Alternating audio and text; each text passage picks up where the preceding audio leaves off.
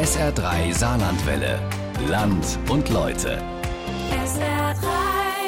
Diesmal haben wir ein ganz besonderes Land und Leute für Sie. Zum Jahresauftakt wird es fiktional und doch nicht ganz erfunden. Diana Zinsmeister nimmt uns in ihrer Kurzgeschichte mit 400 Jahre zurück. Das Edikt von Nantes gewährte damals den französischen Protestanten, auch Hugenotten genannt, volle Bürgerrechte und religiöse Toleranz. Doch Kardinal Richelieu sieht in diesen Sonderrechten eine Gefahr für sein geliebtes Frankreich, in dem der Katholizismus Staatsreligion ist. Deshalb geht er erbarmungslos gegen die Hugenotten vor, sodass denen nur die Flucht bleibt. Einige finden an der Saar eine neue Heimat. Die Hugenotten von Ludweiler, eine Kurzgeschichte von Diana Zinsmeister, die sie dem Historiker Dieter Stärk und dem Heimatforscher Karl Werner de Grange gewidmet hat. Die Hugenotten von Ludweiler. Frankreich 1627. Claire schreckte aus dem Schlaf hoch. Wie in den Nächten zuvor hielt sie die Luft an und griff in ihre Rocktasche. Als sie das Stück Papier zwischen ihren Fingern spürte, beruhigte sich ihr Herzschlag und sie atmete weiter. Besorgt blickte sie zu ihrem schlafenden Bruder, der neben ihr lag. Seine entspannten Gesichtszüge verrieten aber, dass er von ihrer Panik nichts mitbekommen hatte. Liebevoll strich sie dem Sechsjährigen eine Strähne zurück, die an seiner Wange klebte.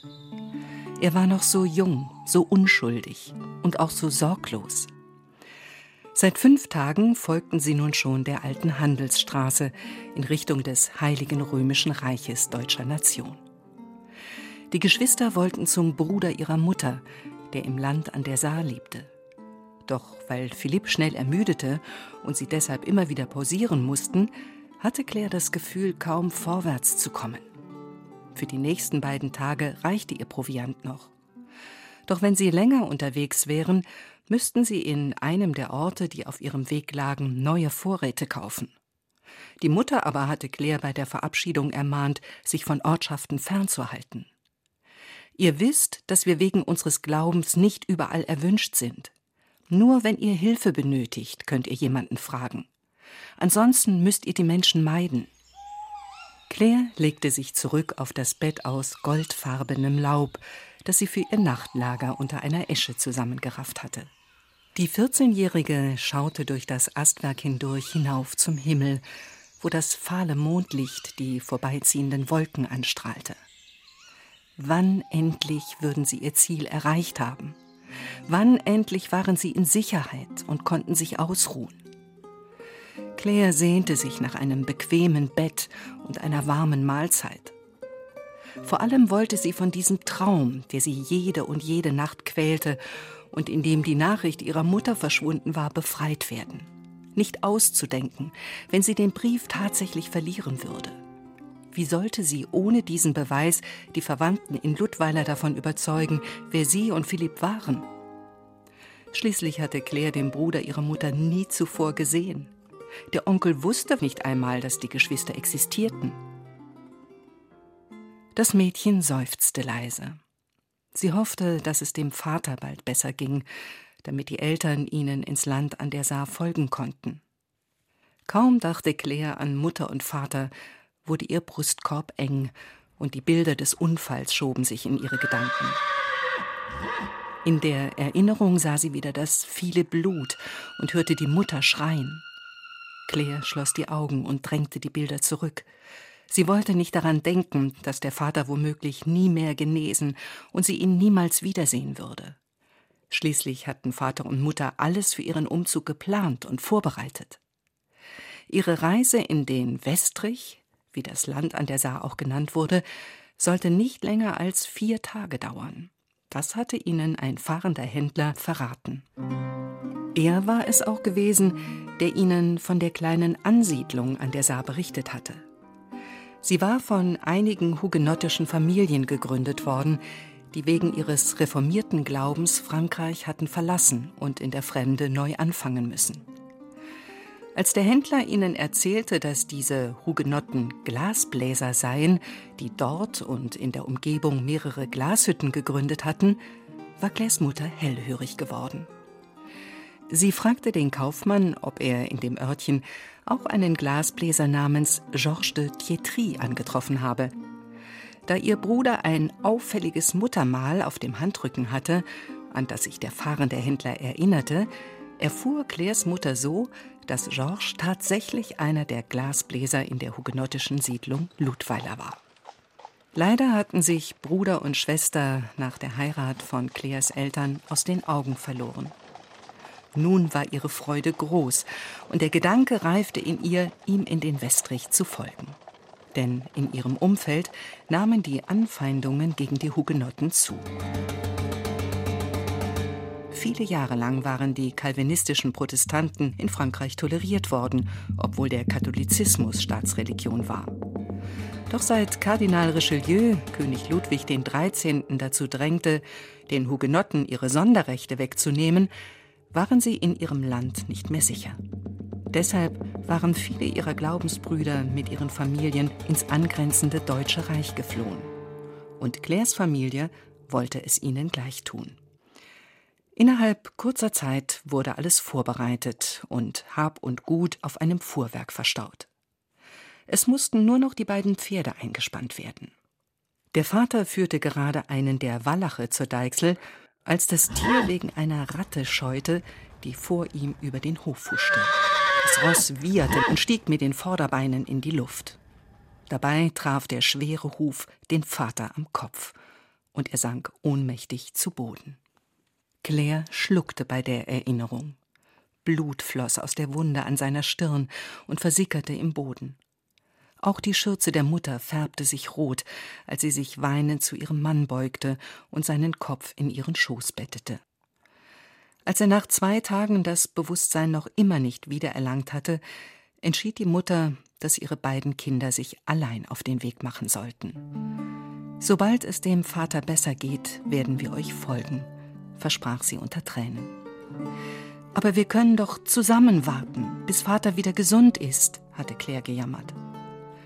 Doch als sie den Blick der Mutter sah, ahnte das Mädchen, dass es schlimm um den Vater stand und er den Unfall wahrscheinlich nicht überleben würde. Ihr müsst los, bevor die Herbststürme zunehmen und Schnee mitbringen, erklärte die Mutter, während sie mit den Tränen kämpfte. Dann schrieb sie mit zittriger Hand einen Brief an ihren Bruder, in dem sie ihn bat, ihre Kinder bei sich aufzunehmen. Auf der Rückseite listete sie die Ortsnamen auf, die der fahrende Händler ihr genannt hatte. Denen sollte Claire und Philipp immer nach Osten, wo morgens die Sonne aufging, folgen, um nach Ludweiler zu gelangen. Claire war nicht wohl zumute gewesen. Doch sie hatten keine Wahl, denn die Verfolgung der Hugenotten nahm ständig zu. Was ist mit dir? wollte sie von der Mutter wissen. Mach dir um mich keine Sorgen, mein Kind. Ich werde besser zurechtkommen, wenn ich weiß, dass es euch beiden gut geht und ihr in Sicherheit seid. Pass auf den Brief auf, damit der Oheim weiß, wie ihr seid, ermahnte sie das Mädchen. Gleich am nächsten Morgen in aller Frühe verabschiedeten sich die beiden Kinder unter Tränen vom Vater, der nach wie vor regungslos im Bett lag. Danach umarmten sie die Mutter, die sie lange nicht loslassen wollte.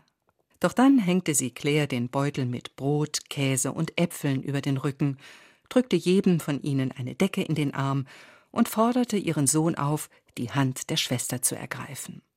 Du hörst auf das, was Claire dir sagt, ermahnte sie ihn mit brüchiger Stimme. Mit diesen Worten schickte sie die beiden Kinder los. Das war nun fünf Tage her.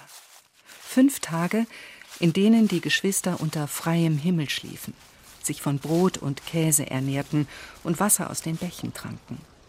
Claire spürte, wie Tränen über ihre Wangen rollten. Mir tun die Füße weh und mich friert. Außerdem habe ich Hunger, jammerte Philipp und entzog Claire seine Hand. Trotzig suchte er einen trockenen Platz unter einer Tanne und setzte sich hin. Nur mit Mühe konnte Claire ein Grinsen unterdrücken. Im Grunde war sie froh, dass er nicht weiter wollte, denn sie hatte sich eine Blase an der Ferse gelaufen, die seit dem Mittag schmerzte. Zudem war auch sie erschöpft und hungrig. Wir werden jetzt schon unser Nachtlager aufschlagen und uns ausruhen. Doch zuerst müssen wir Tannenzweige ausbreiten. Oder willst du auf hartem Boden liegen? fragte sie und versuchte zu lächeln.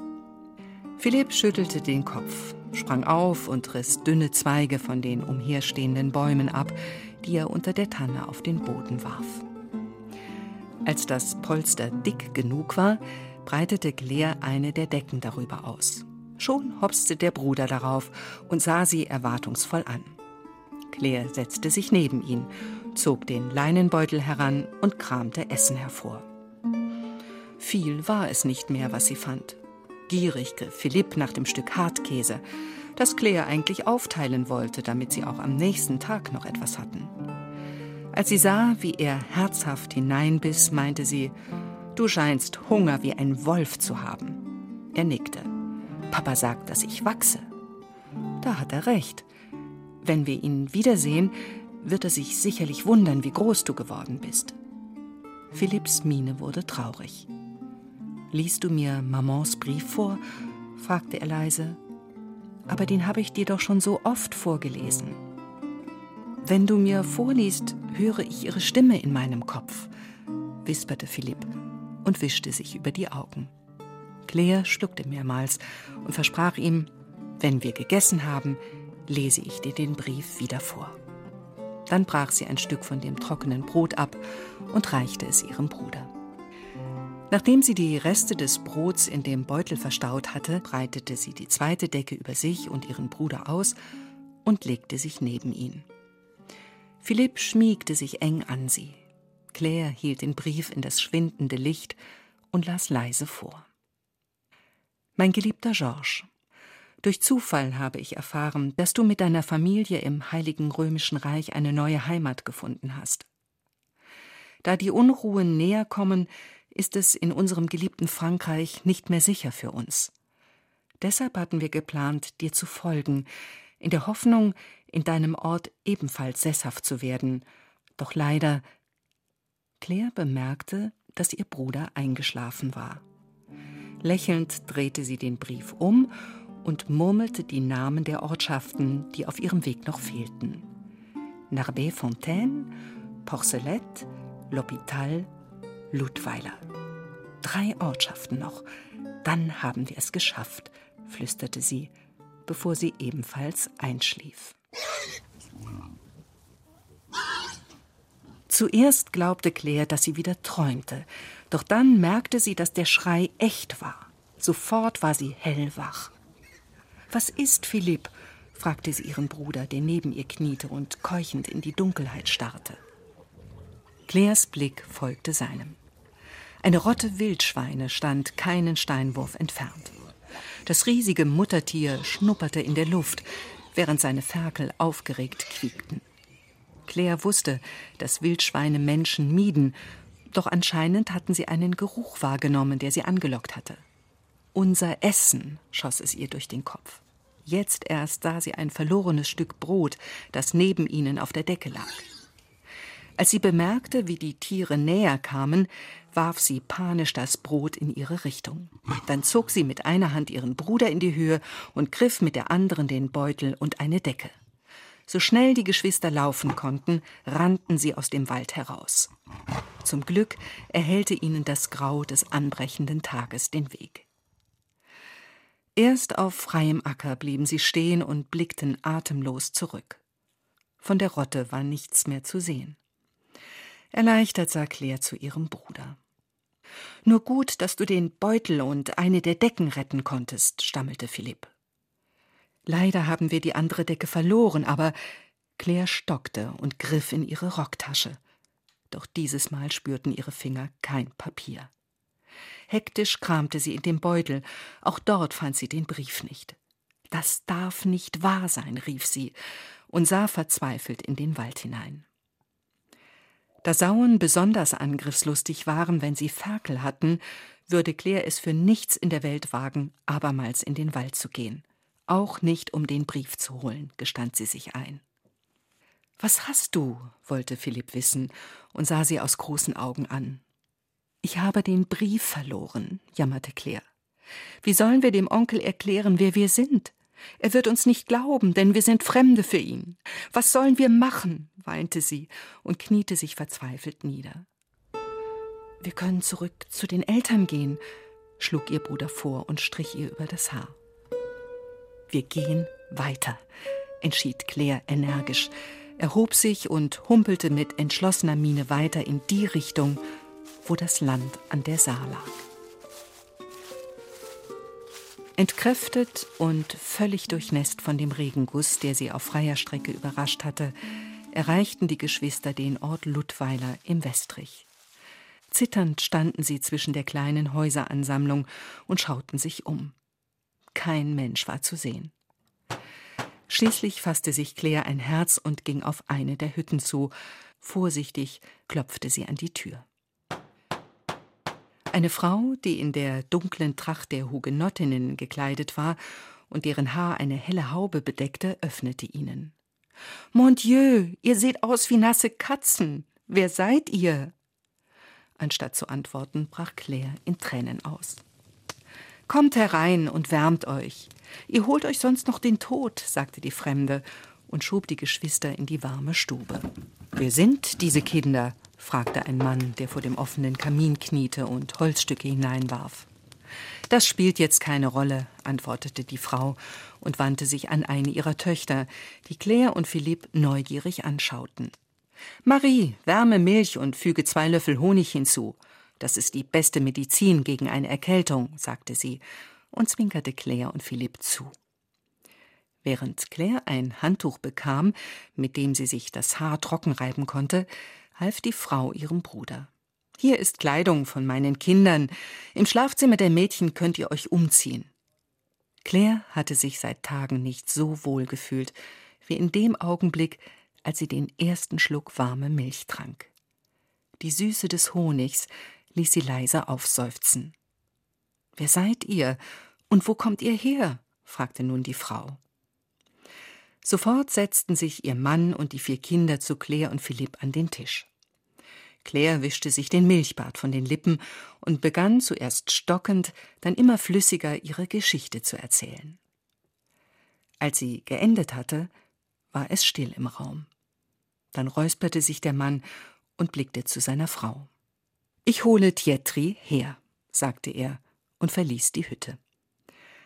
Als Claire das hörte, schnürte es ihr den Brustkorb zu. Wie soll ich ihm erklären, wisperte sie.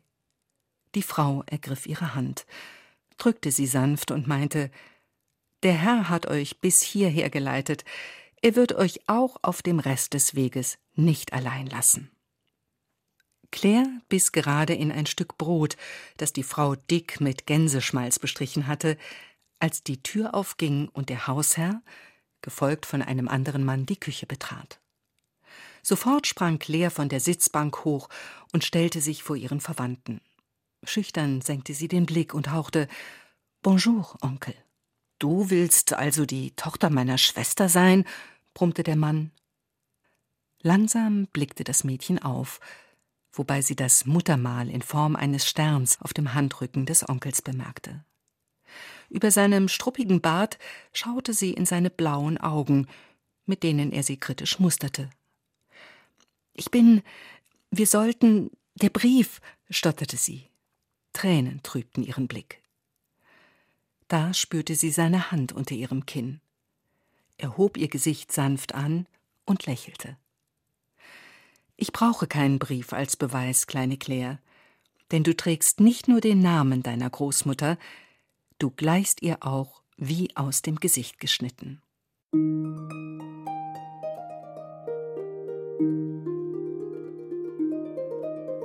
Claire und ihr Bruder Philipp lebten nun schon mehrere Monate bei ihren Verwandten. Seit König Ludwig XIII. mit Kardinal Richelieu die Stadt La Rochelle, die als Hochburg der Hugenotten galt, erobern wollte, durchquerten immer mehr Hugenotten das Land an der Saar. Jedes Mal, wenn ein fremdes Fuhrwerk durch Ludweiler fuhr, hoffte Claire, dass es ihre Eltern seien. Doch jedes Mal hoffte sie vergebens. Die beiden Kinder fühlten sich wohl in ihrer neuen Familie, ganz so, wie die Mutter es sich gewünscht hatte. Während Claire der Tante im Haushalt und beim Umsorgen der knapp einjährigen Zwillinge zur Hand ging, half ihr Bruder dem Onkel in der Glashütte. Da die Glasmachervorschrift besagte, dass die Glasherstellung vom Martinstag im November bis Ostern ruhen musste, hatten die Handwerker in den Wintermonaten Reparaturen an den Öfen vorgenommen, die Werkstätten und Handwerksgeräte gesäubert und Brennmaterial für die nächste Saison geschlagen, das in Scheunen zum Trocknen eingelagert worden war. Am Osterfest spürte man die Aufregung, die in der Luft lag. Endlich war die Zeit gekommen, neue Glaswaren herzustellen. Schon einen Tag später wurden die Öfen angeheizt und flüssiges Glas zu Krügen, Gläsern und anderen Gebrauchsgegenständen geblasen. Während die beiden älteren Söhne des Onkels mit dem Ziehwagen Holzkohle von den Köhlerfamilien im Wald heranschafften, half Philipp in der Glashütte. Jeden Tag aufs Neue faszinierte ihn das hektische Treiben. Erst recht, als er miterlebte, wie der Onkel den ersten Krug aus einem feurigen Klumpen blies.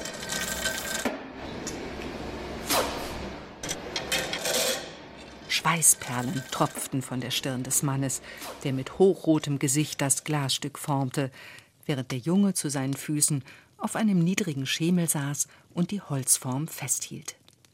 Der Oheim hingegen stand mit seiner mannslangen Glasmacherpfeife erhöht auf einem Podest, um allein mit der Kraft seines Atems das heiße Glas in die Form zu blasen, damit es eine Flasche wurde. Jedes Mal befürchtete der Knabe, dass das Gesicht des Onkels platzen könnte, wenn er mit aufgeblähten Wangen in das Mundstück pustete. Doch als er den fertigen Gegenstand sah, flüsterte Philipp ehrfurchtsvoll Das will ich auch können. Seit die Zwillinge krabbeln konnten, war nichts mehr vor ihnen sicher. Kaum hatte Claire das Mädchen eingefangen, bewegte sich der Junge auf den heißen Kochherd zu. Sie sind kaum zu bändigen, sagte sie zur Tante, als die zur Tür hereinkam. Ja, das ist wohl wahr, lachte sie und nahm den Jungen auf den Arm. Ich frage mich, wie es meinen Eltern geht, ob sie an uns denken und ob mein Vater genesen ist. Ich hatte so gehofft, dass sie unter der Gruppe sind, die letzte Woche durch unseren Ort zog. Claire hatte Mühe, die Tränen zurückzuhalten. Als die Tante das bemerkte, nahm sie neben Claire auf der Küchenbank Platz. Ich habe mit deinem Onkel darüber gesprochen. Wir hatten gehofft, dass der fahrende Händler, der euch erzählt hat, dass wir in Ludweiler leben, vorbeikommt. Ihm hätten wir eine Nachricht für deine Eltern mitgeben können, damit sie wissen, dass es euch gut geht.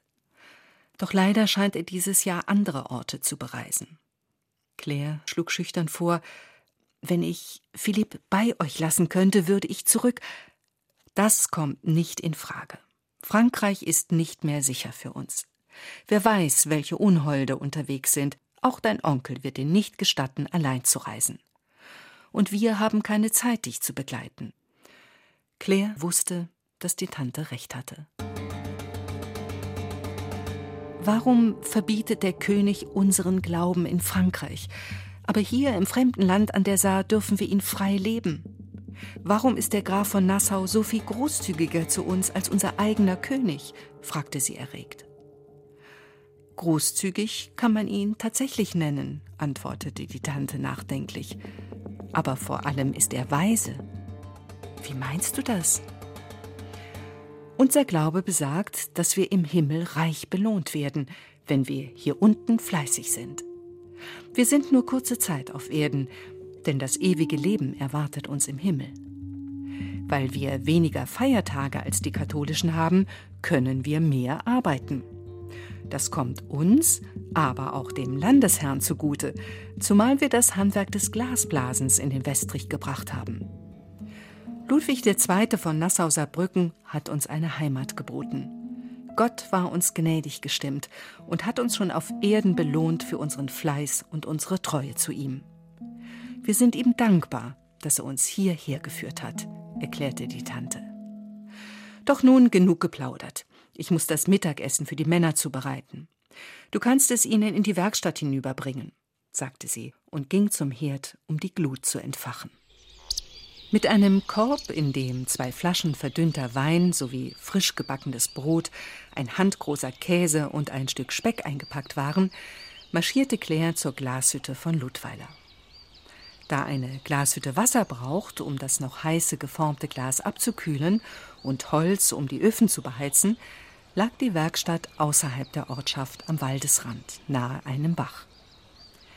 Claires Onkel betrieb die Werkstatt gemeinsam mit einem anderen Glasbläser. Sie stellten hauptsächlich Flaschen aus hellgrünem Glas her, die dem alltäglichen Gebrauch dienten. Manchmal fertigten sie jedoch auch Gläser oder Krüge, wenn diese von der Kundschaft bestellt wurden. Es freute Claire, dass Philipp sich für dieses Handwerk begeisterte und schon jetzt wusste, dass er später einmal den Beruf des Glasbläsers ausüben wollte. Claire lächelte versonnen, als sie von ferne Pferdegetrappel hörte. Sie wagte nicht, sich umzudrehen, weil sie keine Zeit verlieren wollte, damit die Arbeiter in der Glashütte ihr Mittagessen bekamen. Schnellen Schritts ging sie weiter. Das Gestampfe der Pferde in ihrem Rücken wurde lauter. Claire wich zur Seite, um Platz zu machen, als sie zu hören glaubte, wie jemand ihren Namen rief. Im Gehen wandte sie den Kopf nach hinten, doch die Sonne blendete sie. Sie blieb nun doch stehen und drehte sich um. Auf dem schlammigen Weg näherte sich ein gewaltiges Fuhrwerk, das von zwei schweren Pferden gezogen wurde. Sie kniff die Augen zusammen, um besser sehen zu können. Das Fuhrwerk kam näher. Dann blieben die Rösser mit Getöse abrupt neben Claire stehen. Erneut rief jemand ihren Namen. Sie hob den Blick. Vor Schreck ließ sie den Kopf fallen. Die Flaschen zerbrachen klirrend, der Käse rollte in den Schmutz und Claire sank laut schluchzend in die Knie. Auf dem Kutschbock saßen Vater und Mutter, die ihr freudig zuwinkten.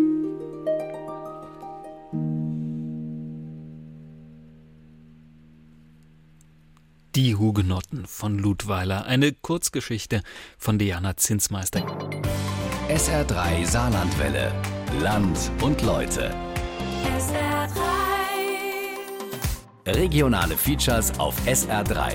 Immer sonntags um 12.30 Uhr und als Podcast auf sr3.de.